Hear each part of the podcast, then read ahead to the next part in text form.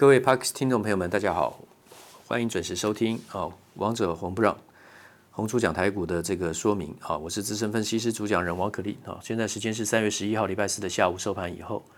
昨天讲到这个短线眼前超厉害的这个耀登跟四九六一的天域啊，这两档超强的股票补跌的时候呢，就是大盘短线落底差不多结束的讯号了啊。这昨天在东森盘中电话连线解盘的时候已经有讲了，下午的这个。Pockets 的时候呢，也跟各位听众说明，啊，也蛮凑巧，今天就涨了两百六十七点啊。那么台积电啊、国巨啊、环球晶啊这些龙头股上来，还有一四七六的如虹啊，全球最大的这个纺织的设计跟制造一贯厂啊，帮帮国际大厂品牌订单代工的这个如虹啊，这都超级绩优股。很久以前讲过的这个宝成，今年的十一月、十二月、一月的时候，我讲那个宝成三十一块上下的时候，后来我讲完之后呢，没有涨多少，会跌到二十八块，好不好意思，那现在又回到了三十二块多了。好，如果报到现在的话呢，又可以赚赚些钱了。可是我当时就讲说它是历史的低档，所以应该是放长的。金融股的话呢，在这个一月份、十二月份的时候我也讲过，我说你要买你就爆仓啊。那国泰金。富邦金这些也都上来了，那有些高股息配息的，像金控股的话呢，大概平均值现金殖利率有四趴到六趴之间，还不错。所以说富邦金啦、元大金、国泰金，那个是属于长期存股的人在做这个投资的。那我们昨天讲，前天跟昨天两天讲的大地光，有关于相机模组、音圈马达跟光学镜片这个部分，今天稍微再补充一次，好，大家就知道相机模组有哪些公司呢？有。华金科啊，三零五九的华金科有大力光，有亚光。大力光是手机镜头，但是它跟先进光呢，昨天讲到这里，第五根涨停了，跟它达成和解。对先进光来讲，地狱掉到天堂，因为本来被求偿十五亿台币，公司的股本只有十一点一亿，等于是求偿金额的话呢，是公司的股本的一点三六倍。现在不但没事了，而且大力光还变成单一最大股东，法人单一最大股东认购了十五点二的现金增资啊，十五点二 percent 的现金增资。所以先进光飙了五根涨停板。不过这种事情事先知道，你要做的话是内线交易哈。这只是说，这很多事情就是说，你看得到吃不到的股票很多了，所以就做龙头股嘛，台积电啊、国巨、环球金、大立光啊，然后这些有压回去做买进，比跑来跑去的好啦。说实在，一般投资大众跑来跑去没那么厉害了，都被甩来甩去，都都在赔钱，还不如就守株待兔，只要逢回就买进龙头股。好，我的看法没变。那么大立光今天就讲到这里，我们先讲到最近，从去年开始下下半年开始，一直缺货的这个呃电源管理 C I C，还有像这个手机的这个晶片、车用晶片都在缺。那么这些是属于功率元件的一环，也有离散功这个元件。那功率元件的话，依照特性有分成怎么样？全控制型，还有不可控制型，还有半控制型啊。不用去背了，功率元件全控制型是大家比较听过的，好比说 IGBT 绝缘栅双极电晶体，还有 MOSFET MOSFET 金属氧化物半导体场效电晶体，这个我们在幼幼班的时候已经对对 MOSFET 讲过很多次了啊。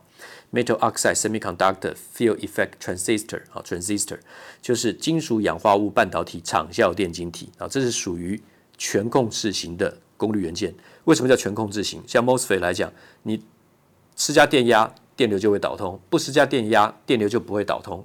导通是一，不导通是零，所以它是一个切换开关，可以做运算。一零就是一个 bit，一个运算，它可以用控制电压是否施加电压做控制，导通跟不导通，所以它是属于全控制型。绝缘栅双极电晶体 IGBT 啊，这个之前也提过。那剩下的不可控制型的话呢，就是属于。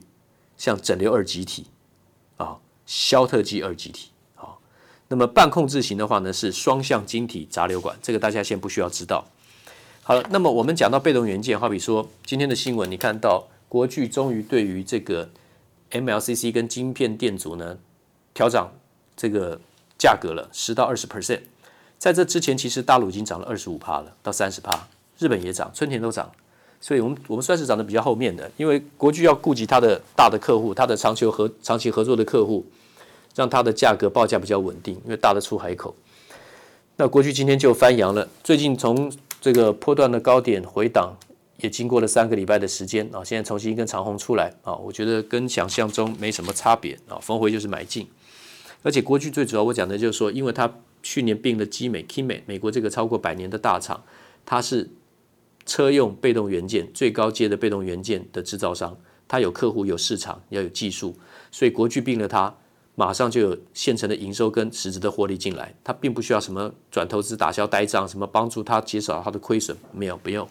所以国巨这笔买卖是非常成功的一笔买卖啊，并购了这个基美，就像环球晶去并购了并购了这个德国的这个 Siltronic，就是视创这个细晶圆制造啊，全球第三大的，现在被并下来变成环球金的了啊，这笔交易是超好，今天环球金又涨。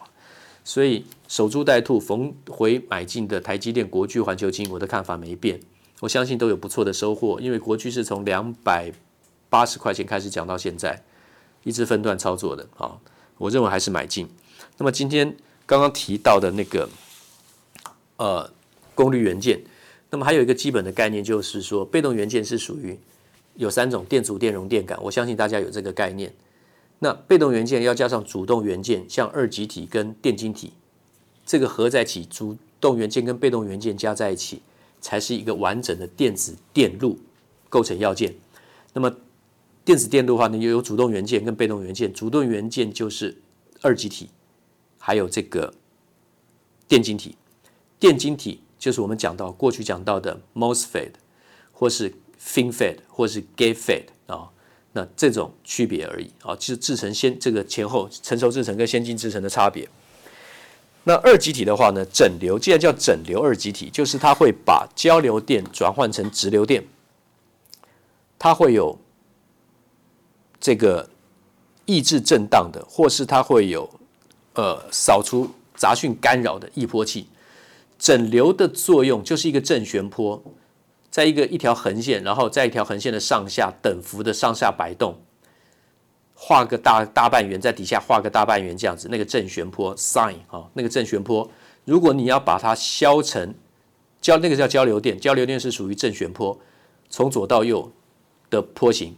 那如果要把它变成直流电的话呢，就要抑制某些电流的通过。好，二极体可以做这样，它只容许单向流通，电电子单向流通。所以它可以控制，让它形成什么样的波形。如果把下半部的全部消除，变成上半部，然后距离间距频率越拉越远的话，它会慢慢形成像直流电的形态，一直线，它是有作用的。其实从我们的收音机最早以前的原理就是如此。这个低杂讯放大器啊，要放大到你的人耳能够收听到的讯息，接收了电磁波之后呢，声音要把它转换到放大到让你能够听得到。所以需要功率放大器、低杂讯放大器啊。昨天讲到这个东西，那么今天再多讲一点有关于处理器的部分。在处理器之前，我们再帮昨天的啊，帮我刚刚讲的那个，大家再记一下。所谓的电子电路，一定是包含主动元件跟被动元件。主动元件，请大家记住，二极体跟电晶体，这是属于主动元件。被动元件。就是电阻、电容跟电感，好，那个符号的话呢，有简单的符号差别啊。没有学过基础的这个电路的话呢，可能没有概念。那么如果说是一个用电感，电感就是像线圈，它的符号就是这样，好像毛毛虫一样啊，就是这样小圆、小圆、小圆、小圆这样拉成横线、拉成直线，然后那个是电感的符号。那如果说是电阻的话呢？像国巨的晶片电阻，它就是一根线在加，很像是 K 线横躺放横的，好像蜡烛线放横的那样，像像电阻的符号。电容的话呢，就是属于像电池功能、像储存的功能。电容的话，有点像是两个平一个平行轨道，直的上下一个直的平行轨道，然后左右边各带一条线，平行轨道中间是空的。好，你大概有时候看到的符号大概就在这里，只要大家知道了解一下这个就可以了。要看清楚那个电流控制的方向跟电子电电路的那个那个搭配啊，那个设计也是需要有一些研研究的时间才会懂啊。但是呢，对于一般只是要了解股市股票运作的话呢，那个倒不太需要去知道。你只要知道什么样的公司、什么样的龙头公司，它负责主宰制造哪方面的这个电子元件，它在世界上有什么竞争力，知道这个就比较适当就可以了。那我们今天在讲处理器的分类，什么叫处理器？处理器有硬体、软体跟韧体 （firmware）。那什么是硬体啊？实体的这个电子元件，我们刚讲的电子元件嘛，或设备，好比说你的这个机体电路，刚刚讲的，要有主动元件加被动元件才会形成一个机体电路 （IC），对不对？Integrated Circuit，那叫机体电路。为什么是积？是累积，是往上堆叠加的，因为它不是只有被动元件，它还有主动元件，才会形成一个机体电路。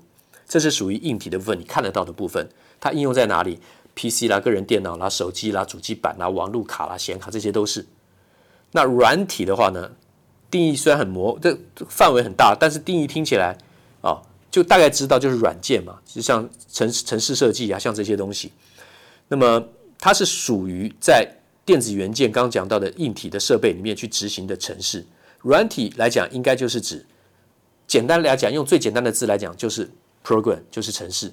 硬体的话呢，就是 hardware。软体的话呢是 software，但是呢，再更广义的定义的话呢，就是 program，就是程式，这是软体。那像作业系统的话呢，有 Windows 啊、Linux，对不对？像我们的应用程式有 Word、Excel 这些东西。那什么叫做韧体？Firmware，F-I-R-M，F-I-R-M，firm 是是扎实的意思，然后 ware，W-A-R-E，firmware 就是韧体，F-A-F-W 啊缩写。刚刚讲的硬体 hardware 缩写是 H-W，都都都是大写。软体的话是 S W 呃 software，那韧体的话是 F F W 就是 firmware，用来驱动硬体的这个软体就是所谓的驱动程式 driver，这就是属于韧体。韧体就是驱动硬体的这个软体，驱动硬体的软体，这个叫做 firmware，就是驱动程式啊。软体呢来驱动这个韧体，韧体再来。驱动硬体，控制这个硬体，啊、它的流程是这样。好，知道硬体、软体跟韧体，这是属于处理器的分类，啊、处理器的分类。那今天稍微再多讲一点点，不用背。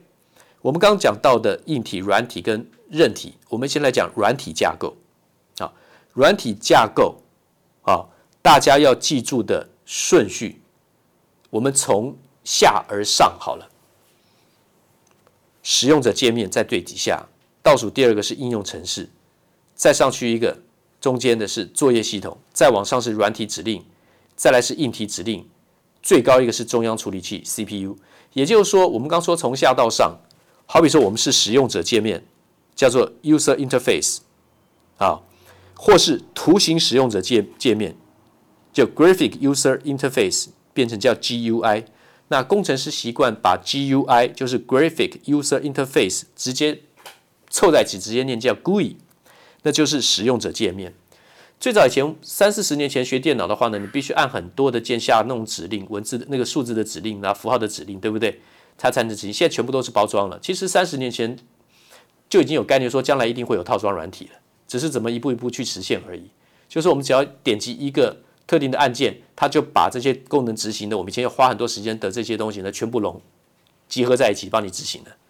所以使用者界面对我们来讲是方便的。你的视窗上啊点啊，任何一个功能你需要用到的你就进去，对不对？任何软体想使用你就进去。现在使用超方便，你不用懂原理都无所谓。好，所以最底下的最低层的。到最后面执行到中央处理器，它中间有流程，只是我们看不到这个流程，电脑在里面都帮你运作了啊。但是我们要有这个观念，这是属于处理器的软体架构。好，哪些呢？它的软体架构在软体的部分呢，我们说处理器有硬体、软体跟韧体。我们先讲软体的架构，再念一遍，由下而上，一阶一阶往上，也就是执行的顺序。我们只看到。第一个最底下的就是使用者界面，你那个按键滑鼠点进去的东西，啊，我们早期就是用 DOS（Disk Operating System），对不对？这个 DOS 输入指令，好比说 C，然后冒号，然后呢 backslash，对不对？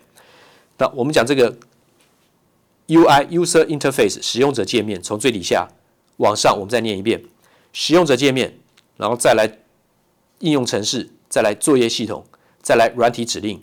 再来硬体指令，再来中央处理器。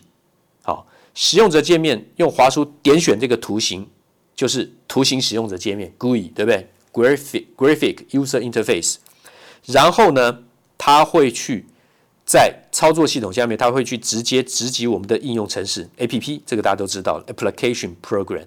那么在电脑的部分，就是大家知道的 Word、PPT 啦、Excel，这是属于电脑的应用程式。我们手机的应用程式，大家最熟悉的 Line，还有像什么 WeChat，对不对？微信，这些是属于手机的应用程式。电脑 PC 这些的应用程式是 Word、PPT 啦、Excel。好，当应用程式在下指令给作业系统 OS Operating System 的时候呢，电脑的是像 DOS、Windows、Linux、Mac，对不对？我们手机的话就是分苹果的 iOS 系统，然后呢 Android 系统，这是属于手机的作业系统。电脑就 PC 的作业系统就是像 DOS、像 DOS、像 Windows、像 Linux、像 Mac 啊、然后作业指令再下给软体指令啊、哦，控制硬体指令呢来驱动电晶体运算。软体一定要控制硬体的指令，它才能够驱动电晶体运算嘛，对不对？那么作业系统就是由软体的指令写出来的，好，软体的指令写出来的。那么我们讲 C 语言使用的 for 啦、while、if、else，对不对？这种是软体指令，最后软体指令才会下给硬体指令驱动电晶体运算。好比说增增加加法的 add，好比说 push，好比说 pop，对不对？然后最后。这些硬体指令再直接下给中央处理器做运算，CPU 就是电晶体。那电晶体就是我们讲的 CMOS、FinFET、GATFET 排列组合。好，最后十秒钟做今天讲解结束。